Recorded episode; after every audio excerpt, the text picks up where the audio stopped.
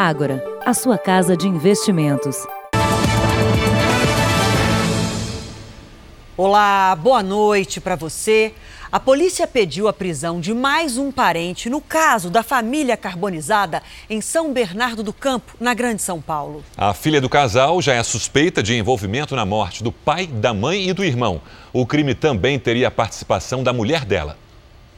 Ana Flávia Gonçalves e Karina Ramos chegaram em carros separados para prestar depoimento. Segundo informações da família de Karina, as duas se casaram em janeiro deste ano. A polícia quer que elas expliquem por que a casa dos pais de Ana Flávia estava revirada, se elas sabem dizer quem limpou o local com água sanitária para apagar manchas de sangue encontradas em roupas e na máquina de lavar. O advogado de Ana Flávia disse que não há novas informações. Ela manteve a, a inocência dela, né? Está sofrendo, né? Por tudo que, tá, que aconteceu, mas por hora, por orientação da defesa, que nós tivemos acesso aos autos, ela é, manifestou é, o desejo de falar só em juízo. Os investigadores também querem saber se Karina é a pessoa que aparece nas imagens em ruas próximas ao condomínio da família. E por que, em uma das vezes que o carro de Ana Flávia deixa o local, ela embarca do lado de fora do condomínio? E no fim da tarde, as investigações envolveram mais um parente, dessa vez um primo de Karina, mulher de Ana Flávia. Para a polícia, ele também teria participado do crime e o delegado pediu a prisão dele. Ainda existe a suspeita de envolvimento de mais duas pessoas. Um homem que se levanta com dois capacetes logo depois que o carro da família deixa o condomínio é investigado. Para os parentes das vítimas, não há dúvidas do que aconteceu. Tenho muita certeza que as duas têm envolvimento na foram mentoras e executoras do crime com participação de alguma de uma ou mais pessoas. Veja agora outros destaques do Jornal da Record. Governo vai decretar emergência por coronavírus. Minas Gerais tem mais duas mortes por cerveja contaminada. Na série especial, como a compulsão por compras ameaça a saúde financeira e emocional.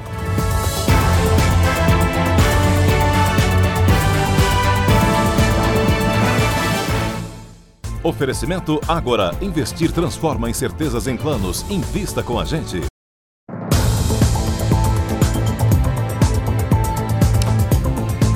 Rio de Janeiro entra em estado de atenção por causa das fortes chuvas. Há registro de alagamentos, inundações e desabamentos em várias regiões. Um motorista de aplicativo está desaparecido. E na Baixada Fluminense, uma senhora de 81 anos morreu depois de ser arrastada pela enxurrada. A segunda-feira começou com os garis removendo a lama das ruas. O rio Acari, que corta vários bairros da zona norte da cidade, transbordou e provocou inundações. O teto de um hospital público desabou. Em alguns locais, choveu mais do que 90% do que era previsto para fevereiro. Esta casa desabou na zona oeste e deixou quatro moradores feridos sem gravidade. Alexandre Paulo da Silva, de 29 anos, é motorista de aplicativo e está desaparecido. O carro em que ele estava caiu dentro de um rio. A chuva foi forte também na Baixada Fluminense e matou Sebastiana Pedreira, de 81 anos, em Nova Iguaçu. A enxurrada invadiu a casa pelos fundos, onde fica um canal. A força da água destruiu todos os móveis, arrebentou o muro e arrastou a dona Sebastiana por essa rua por mais de 150 metros. Também estavam na casa a filha de Dona Sebastiana e o neto dela de 11 anos. Só o menino continua hospitalizado. Todos os dois foram arrastados também, entendeu? Eu ouvi comentários que a minha tia estava muito aflita, né, procurando o um menino. Já entrou água uma vez, mas não nessa proporção de perder tudo, inclusive a vida, né? Os vizinhos ainda tentam se recuperar do susto. Já não é a primeira vez, então a gente fica totalmente, está começando a escurecer, a gente já fica em alerta, o que, que vai ser, como é que vai ser. Em Minas Gerais, a Polícia Civil investiga casos antigos de pessoas que tiveram os mesmos sintomas de pacientes intoxicados depois de beber cerveja contaminada. Essa informação é exclusiva. Hoje foram confirmadas mais duas mortes suspeitas pela substância encontrada na bebida. João Roberto Borges, de 74 anos, pode ter sido a sexta vítima fatal em Minas, intoxicada por dietilenoglicol, substância tóxica encontrada na cerveja Belo Horizontina da empresa Baker. O juiz do trabalho estava internado havia três semanas neste hospital particular em Belo Horizonte. Hoje, a Secretaria de Saúde do Estado confirmou que um homem com suspeita de intoxicação pela mesma substância morreu no sábado, mas a identidade dele não foi divulgada. Até agora, apenas uma morte por intoxicação de dietilenoglicol foi confirmada pelo governo do estado. Outros 30 pacientes com sintomas parecidos estão em análise, a maioria 22 na capital. Enquanto o número de mortes suspeitas cresce, a polícia segue investigando o que de fato aconteceu e por quê. A prioridade são os casos mais recentes, embora já se tenha notícias de problemas de saúde semelhantes no passado. O chefe da Polícia Civil afirma que há seis casos sendo investigados. Casos antigos do começo do ano passado, que chegaram essas informações, pessoas que se internaram com um quadro com diagnóstico semelhante. Rayane, de 30 anos, diz que levava uma vida normal um ano atrás.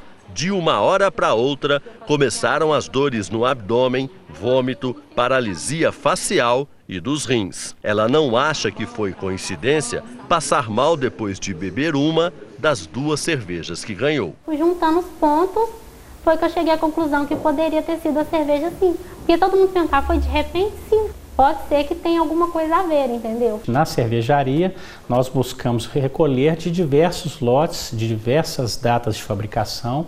Então, nós temos também lotes antigos de cervejas para serem analisados pela perícia técnica. Em nota, a Baker informou que é a maior interessada em saber o que de fato aconteceu, que está tomando todas as providências para elucidar a questão e jamais deixou de colaborar com as investigações. Vamos falar do coronavírus agora. Foram descartados 13 casos da doença aqui no Brasil, mas outros 14 pacientes continuam em análise. Mesmo sem a comprovação de nenhum caso, o governo federal vai decretar situação de emergência em saúde pública. A ideia é ficar pronto para combater a doença quando ela chegar. Logo de manhã, o governo fez uma reunião para tratar do combate ao coronavírus e anunciou que o Brasil reconheceu o alerta de emergência sanitária internacional. A medida é uma forma de agilizar a compra de equipamentos e a montagem do local que vai receber brasileiros que serão repatriados da região da China mais atingida pela epidemia. A expectativa é de que ainda essa semana uma aeronave possa buscar cerca de 40 pessoas. Uma licitação para a contratação do avião vai ser elaborada. Para poder ter os mecanismos, porque senão você tem que abrir licitação. Senão você leva 15, 20 dias para poder conseguir se movimentar quando você está no status normal da lei é, de licitações e compras. Quando os resgatados retornarem ao Brasil, devem passar um período isolados, de cerca de 18 dias. Os Ministérios da Saúde e da Defesa avaliam duas bases militares, uma em Anápolis, Goiás, e a outra em Florianópolis, Santa Catarina, para que os brasileiros repatriados da China fiquem em quarentena sanitária até que seja descartada a possibilidade de contaminação. Uma medida provisória para regulamentar esse isolamento vai ser editada pelo governo. Não serão trazidos para o Brasil quem estiver com sintomas da doença. Comecei agora com o Ernesto. Ele vai cotejar as informações com o nosso embaixador na China, bem como vai entrar em contato com o embaixador da China do Brasil para fechar logo e acabar com essa novela. Bom, e até o momento, 426 pessoas morreram e mais de 19 mil foram infectadas na China. Vamos conversar ao vivo com a nossa correspondente na Ásia, Cíntia Godoy. Bom dia para você aí, Cíntia. O hospital especial para atender essa crise do coronavírus ficou pronto depois de 10 dias, não é isso? Isso mesmo, Adriana. Boa noite a todos. É um hospital com mil leitos e já está pronto para atender os pacientes. É, a equipe médica é formada por 1.400 profissionais de saúde do exército chinês. O hospital ainda está equipado com medicamentos usados no tratamento de pneumonia causada pelo coronavírus e tem estrutura para fazer testes que identificam qual o estágio da doença. Médicos afirmam que 475 pessoas se recuperaram na China. E as autoridades aqui do Japão informaram agora há pouco que um navio cruzeiro que passou por Hong Kong foi colocado em quarentena, depois que eles confirmaram que um passageiro está infectado. Todas as 2.500 pessoas a bordo terão que passar por testes agora. Adriana, Sérgio. Obrigada, Cíntia. E da Ásia já seguimos direto para os Estados Unidos, agora com a correspondente Evelyn Bastos, porque aumentou o número de casos do coronavírus no país. Evelyn, boa noite para você. Mas quantos casos confirmados aí nos Estados Unidos? Boa noite, Adriana. Boa noite, Sérgio. Olha, com os três novos casos divulgados hoje, sobe para 11 o número de infectados pelo coronavírus em cinco estados americanos. O país continua em estágio de emergência de saúde pública e os 195 americanos retirados de Wuhan seguem em quarentena em uma base militar na Califórnia. Hoje, cientistas do Instituto de Virologia da Academia Chinesa de Ciências dispararam um alerta ao descobrir uma nova forma de transmissão da doença através do trato digestivo. A descoberta foi feita depois que cientistas encontraram material genético do coronavírus em amostras coletadas de pacientes infectados. De Nova York, Evelyn Bastos.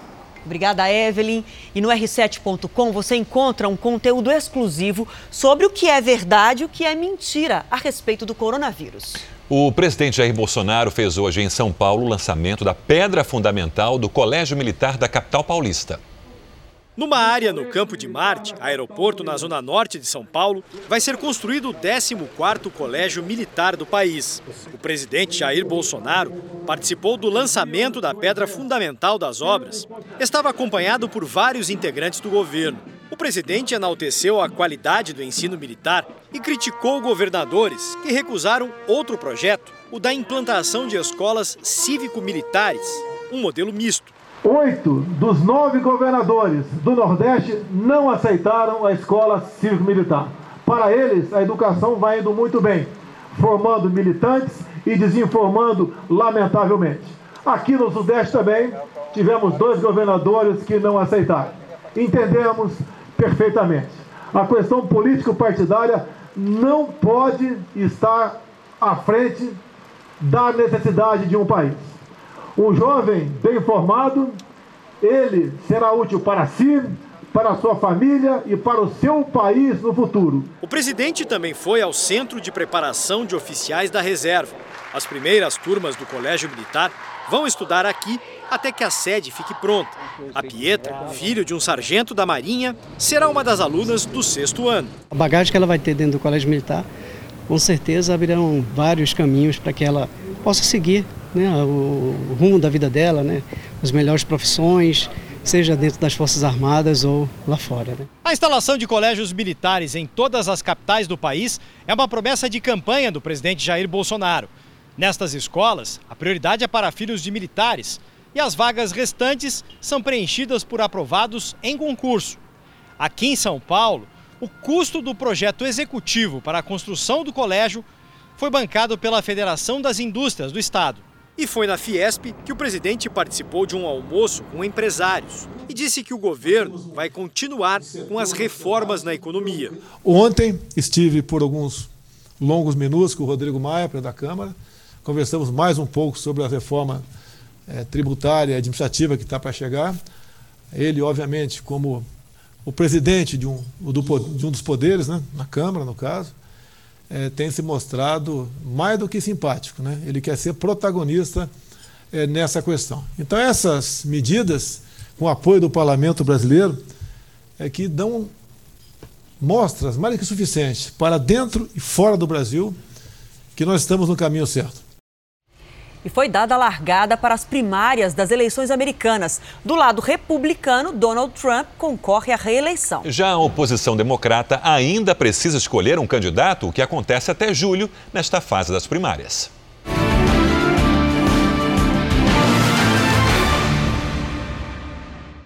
São muitos nomes e muitos cabos eleitorais e voluntários buscando o apoio dos eleitores no frio de Iowa. Essa aqui é uma cena típica da campanha eleitoral aqui no estado de Iowa. Um bar lotado, essa confusão de imprensa, gente do lado de fora, porque lá dentro já está lotado. E a gente ouve aqui a voz do candidato, o pré-candidato Bernie Sanders. E a campanha aqui se faz assim, nos bares, nos pequenos restaurantes, porque os eleitores querem estar cara a cara com os candidatos. Dois partidos vão disputar a presidência. Bill Weld e Joe Walsh até estão interessados em representar os republicanos, mas não têm a menor chance. Donald Trump vai tentar mais um mandato. Entre os democratas, a briga é intensa. E nessa primeira consulta, quatro nomes lideram as pesquisas: o senador de Vermont, Bernie Sanders, o ex-vice-presidente Joe Biden, a senadora Elizabeth Warren, de Massachusetts, e Pete Buttigieg, ex-prefeito de South Bend, em Indiana, que surpreendeu os adversários e cresceu nas últimas pesquisas. Todos visitaram Iowa e tem representantes trabalhando até o último minuto.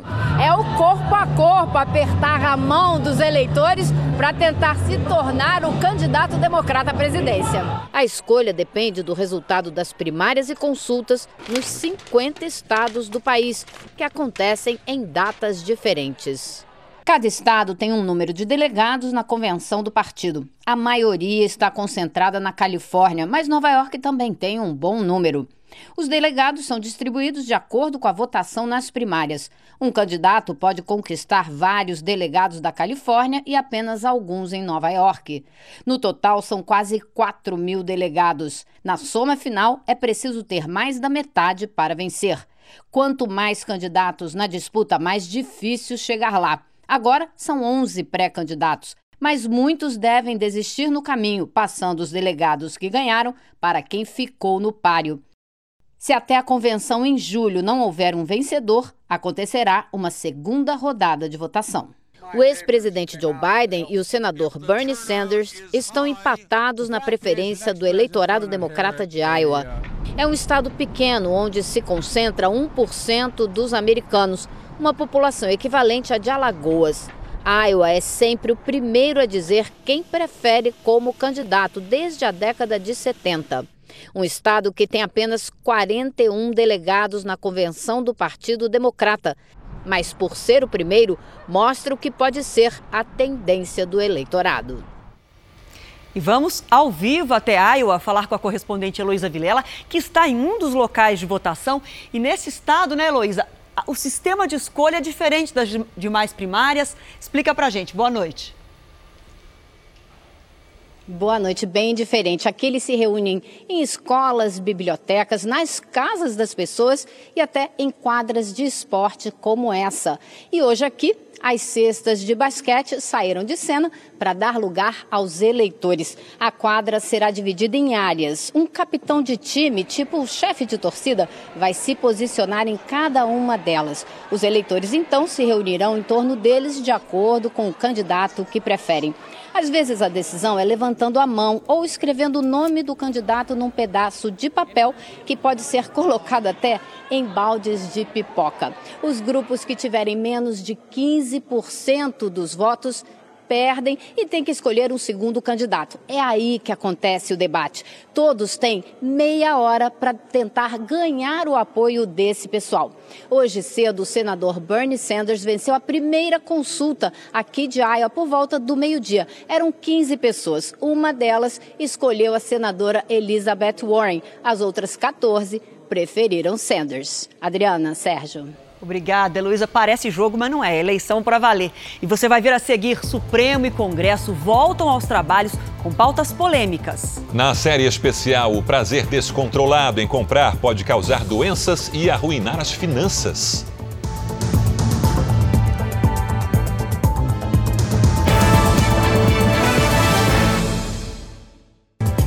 Deputados e senadores voltaram hoje ao trabalho e prometem apressar as votações da pauta econômica. Na mensagem encaminhada pelo Planalto, o presidente Jair Bolsonaro pediu prioridade para a reforma tributária. Para a solenidade que reúne os três poderes, sobraram cadeiras vazias. Apenas um terço dos parlamentares compareceu. Quem levou a mensagem presidencial foi o ministro da Casa Civil, Onix Lorenzoni. Declaro, portanto, aberta a segunda sessão legislativa da 56ª legislatura do Congresso Nacional Brasileiro. No ano mais curto, por causa das eleições municipais, há pressa para construir maioria e aprovar a pauta possível do fato de ter eleição realmente faça com que se construa unidade mais rápido e aprove as matérias necessárias para o país voltar a crescer. Nessa reabertura do Legislativo, o governo e Congresso estão afinados principalmente num ponto: força total à agenda econômica, tanto no Senado quanto na Câmara, e prioridade para as reformas à Constituição. O governo listou avanços na economia e pediu apoio ao Congresso. O presidente da Câmara reforçou a importância da redução dos gastos públicos.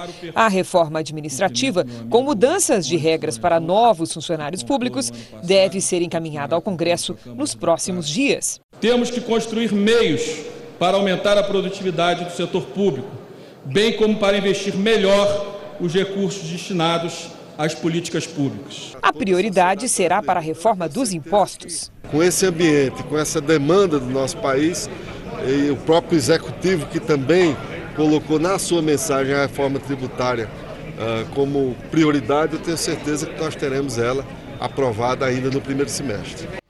O Supremo Tribunal Federal também voltou ao trabalho com uma pauta de temas polêmicos. É, e entre estes temas está a prisão imediata de condenados pelo Tribunal do Júri. Participaram da sessão de abertura do ano judiciário os presidentes da Câmara, Rodrigo Maia, e do Senado, Davi Alcolumbre, além do vice-presidente da República, Milton Mourão. O presidente do Supremo, Dias Toffoli, mandou um recado ao vice Luiz Fux sobre a decisão dele de suspender por tempo indeterminado a implantação do juiz de garantias, um revisor de processos. O tema estava no pacote anticrime, que entrou em vigor há duas semanas. Gerar confiança, gerar previsibilidade e segurança jurídica.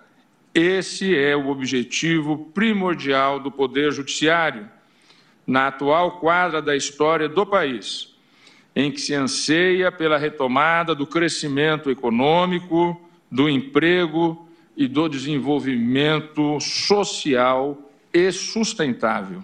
Toffoli decidiu suspender a aplicação do juiz de garantias por seis meses. Assim que assumiu o plantão judiciário, Fux mudou o entendimento.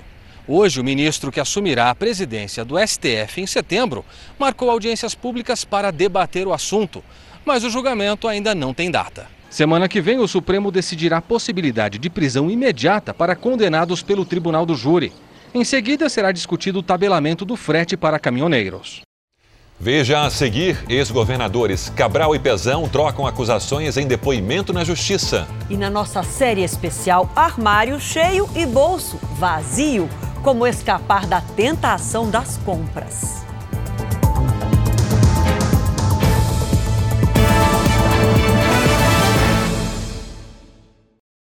Os ex-governadores do Rio de Janeiro, Sérgio Cabral e Luiz Fernando Pezão, prestaram depoimento hoje. Cabral afirma que o sucessor negociava pessoalmente o dinheiro da corrupção. Cabral admitiu que Pezão recebia mesada milionária e era o responsável por negociar valores com empreiteiras e empresários do setor de transportes. Eu estabeleci junto com o Pezão o um percentual de 5%, 3% para o meu núcleo 1% para o núcleo dele, que era a Secretaria de Obras, é, e 1% para o Tribunal de Contas do Estado, para aprovação das é, licitações. O Pesão chamava de taxa de oxigênio. Quem estabeleceu foi o próprio Pesão, porque ele dizia que, que tinha que abastecer os subsecretários dele. Segundo Cabral, o esquema criminoso arrecadou em 2014 400 milhões de reais para a campanha de Luiz Fernando Pezão. Sérgio Cabral confessou que não transmitiu apenas o cargo ao sucessor, passou também oficialmente a administração da propina a Pezão. Tudo acertado numa reunião no Palácio Guanabara. Mesmo longe do governo, Sérgio Cabral recebeu meio milhão de reais de mesada. Claro que eu sou inocente, eu tenho 36 anos de vida pública. A única coisa que eu vou ter é a minha aposentadoria. Subiu para 58 o número de mortes em Minas Gerais e a Defesa Civil alerta para mais temporais até quinta-feira. Fevereiro mal começou e já choveu mais que o esperado para o mês inteiro na região metropolitana de São Paulo e também na capital fluminense. Lidiane, Boa noite para você. Até quando vai chover desse jeito no Sudeste? Pelo menos até sábado, Adriana. Boa noite para você, para todo mundo que nos acompanha. Isso porque os ventos do mar e a umidade da Amazônia mantêm as nuvens carregadas em toda a região Sudeste. Segue o alerta para deslizamentos, alagamentos e transbordamentos no Rio de Janeiro, em Minas Gerais e em São Paulo. Nas próximas horas, risco maior de desastres no litoral paulista, sul fluminense e na Serra da Mantiqueira. Em Goiás e no Distrito Federal, temporais. E tem chuvão previsto esta semana também para Goiânia e Brasília. Podemos ter mais transtornos entre Fortaleza e Belém, nos litorais de Pernambuco, Paraíba e do Rio Grande do Norte. E atenção em Palmas, porque até sábado pode chover 70% do esperado para o mês de fevereiro. Faz calor também e tempo seco apenas no Rio Grande do Sul e lá em Roraima. Agora, do Amazonas até Mato Grosso do Sul, pancadas à tarde. Em Belém e em Palmas, máxima de 29 graus. Em Belo Horizonte, 27 e até 32 em Porto Alegre. Em São Paulo, chove pelo menos até sexta. Amanhã, 25 graus. Semana de verão borocochô. chuva na mão. É isso. Até amanhã. Até amanhã. Falta pouco para a estreia do reality Troca de Esposas. É nesta quarta, dia 5, às 10h30 da noite. Vamos apresentar agora alguns dos participantes da nova temporada. Uma família muito divertida e musical. Vou ficar para sempre junto com você. Mas a cantora da letra não é mole, não. Eles são muito encrenqueiros. Com ela, quem não segue as regras. O que se atravessou o pagode, leva um sacode, né não? No programa Troca de Esposas, alguns maridos também trocam de casa. Deixar a Aline aqui em casa com a minha filha sozinho com outro homem, né? É, eu não vou gostar muito da ideia. Do organizado da casa, metódico, mais do que organizado é você. É, mais do que organizado é metódico. O metódico, ele é chato. Eu sou chato. São 22 trocas em 11 episódios. Você vê as pessoas realmente é, entrando de cabeça e se transformando, e está muito mais emocionante e também tem muita diversão. Essa temporada promete vai ter anônimo no lugar de famoso. Eu tenho uma leve impressão de que eu vou para uma casa de alguém bem sedentário e que não gostem de cozinhar, vivam bastante de fast food. O programa Troca de Esposas começa nesta quarta-feira, dia 5 de fevereiro. Você não pode perder. No Instagram da Record TV você encontra um spoiler do primeiro episódio de Troca de Esposas. 6 milhões de brasileiros são compradores compulsivos. O prazer em gastar pode ser um perigo para a saúde e para as finanças. A primeira reportagem da nossa série especial vai contar a história de duas mulheres. A Sônia, que precisou improvisar um guarda-roupa, e a Janaína, que anotou num diário os dias do ano em que não comprou nada.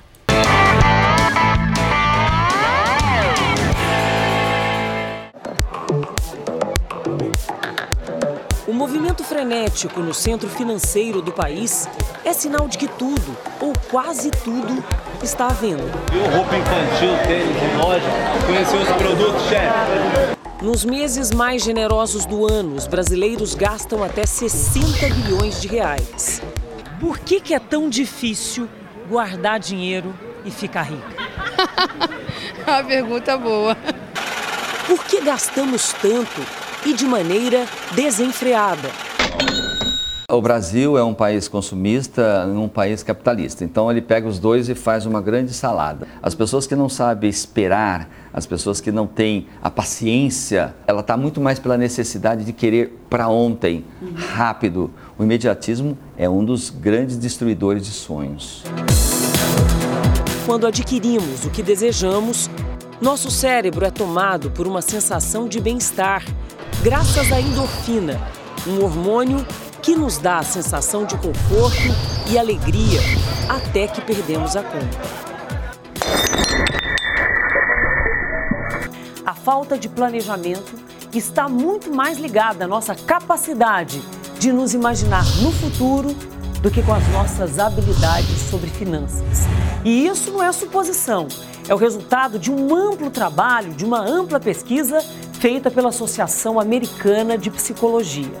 Depois disso, consultores financeiros do mundo inteiro começaram a associar saúde do nosso bolso com a saúde do nosso corpo e principalmente com a saúde da nossa mente.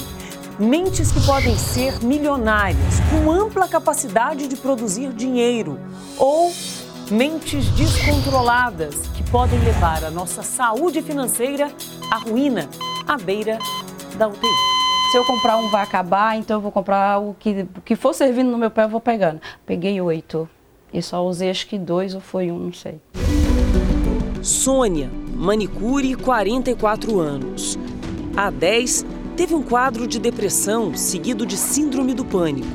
Quase não saía de casa, mas as poucas vezes que ia para a rua, buscava conforto dentro das lojas. Prazer só nas compras. Aquela coisa boa de estar tá comprando, tá comprando e quando enche a sacola, que eu olho que sai da loja, aquele monte de sacola na mão é um prazer imenso. Chega em casa radiante preferência por alguns tipos de objeto ou tudo que se encontra pela frente.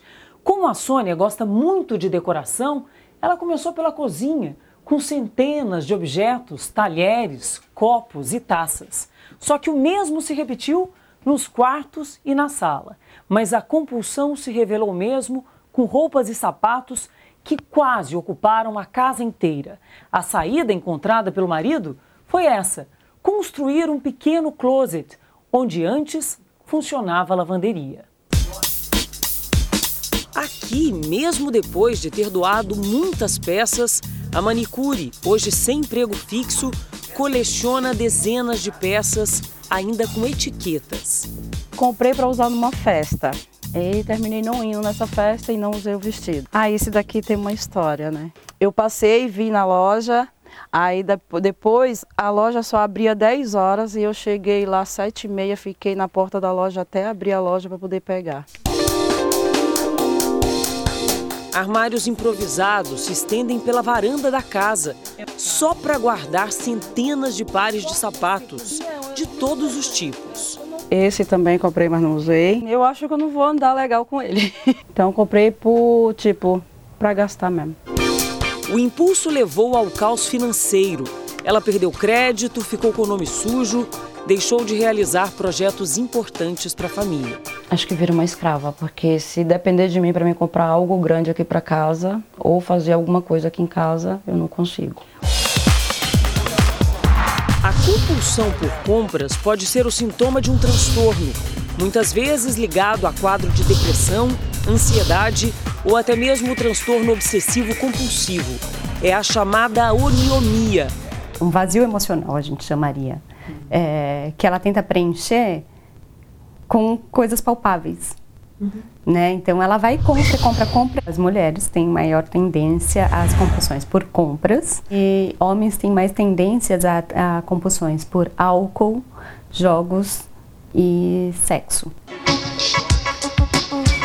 Mas o que separa um hábito corriqueiro de uma doença que atinge cerca de 3% dos brasileiros, quase a metade da população de diabéticos? A culpa era uma coisa que gerava mais ansiedade, que gerava mais compulsão. Então era um ciclo horroroso. Desde criança, em Minas Gerais, Janaína sentiu na pele vários tipos de compulsão. A primeira foi comida, a segunda foi na, na, infância, a segunda foi a falta de comida na adolescência, que foi a anorexia. E aí depois quando eu vim para São Paulo foi estudo e trabalho. Num mercado competitivo na capital paulista, trabalhando mais de 12 horas por dia, começou a comprar, sem tempo de ir às lojas, pela internet mesmo. O que eu comprava online não servia, ficava estocado na minha casa. Um terço do meu armário era coisa que eu nunca tinha usado até que o peso da compulsão levou o armário abaixo. E o dia que eu vi todos meus, todas as minhas roupas no chão, eu falei: não, eu tenho um problema, eu preciso fazer alguma coisa a respeito. Janaína buscou tratamento, medicamentos, fez terapia e resolveu usar o próprio aprendizado num desafio para ajudar outras pessoas. Não cabe mais um átomo no meu armário. Prometi ficar um ano sem comprar roupas e esse foi o diário de uma compradora compulsiva em recuperação. Um ano sem comprar, um ano sem repetir roupa, só usando o que já tinha. 365 looks diferentes. Mudança de hábitos indispensáveis para a saúde da mente e o equilíbrio financeiro. Hoje eu consigo ver que, alívio e felicidade e sensações de prazer são muito mais são muito mais palpáveis quando a gente cuida mais da gente ao invés de buscar felicidade em compras, em, em outras válvulas de escape.